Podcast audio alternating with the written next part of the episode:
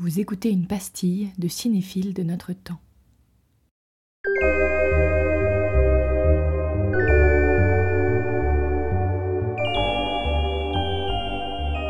Et d'ailleurs, euh, petit truc euh, comme ça, il y a une émission, euh, c'est rare la télé-réalité qui est bien, mais il y en a une qui est géniale, ça s'appelle The Jim Henson Factory, euh, je sais plus quoi. En gros, vous retrouvez, vous mettez euh, Jim Henson Real TV, et en gros, c'est une saison où ils font venir des, des wannabe euh, effets spéciaux guys and girls, quoi. En gros, des gens qui font des, des masques, etc., des, des costumes, des effets spéciaux, et ils vont dans, chez Jim Henson, qui a une école, en gros, avec un, hangar où ils font tout leur taf, et sur la saison, bah, ils doivent, à chaque fin d'épisode, produire, je sais pas, un skate dans la neige, lui inventer avec trois lignes de dialogue et lui animer le visage, voilà.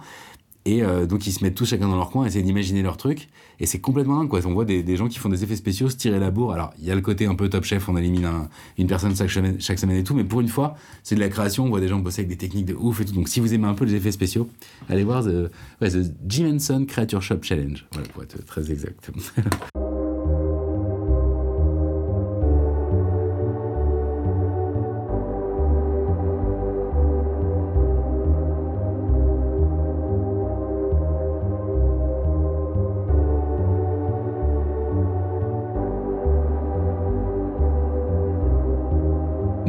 dire, quand j'étais petit, j'ai eu excessivement peur des films d'horreur. J'en ai pas regardé avant 16 ans parce que j'avais vu la jaquette de Freddy dans un, dans un mammouth, un supermarché là, et ça m'avait fait faire des cauchemars. J'ai fait des cauchemars de Freddy sans avoir vu aucun film. Le, le, cauchemar dont je me souviens, j'avais, j'étais très jeune, c'était, on était sur un terrain de basket tous les deux, et j'étais tout seul avec Freddy Krueger là, et du coup avec sa main griffue et tout, et il me coupait la tête et il mettait un panier avec ma tête, mais sauf que je voyais toujours euh, depuis la tête quoi, donc je me voyais passer à travers le filet et tout.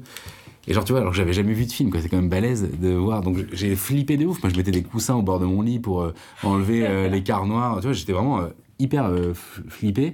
Et puis il y a eu un déclic un jour où je dis bon, bah, ok, c'est que de l'art, c'est génial, ça parle d'autre chose, c'est symbolique. et puis le cinéma d'horreur, c'est le cinéma le plus libre. Pour moi, c'est là où un réel peut faire ce qu'il veut, faire de l'invu, enfin avec la science-fiction ou le fantastique.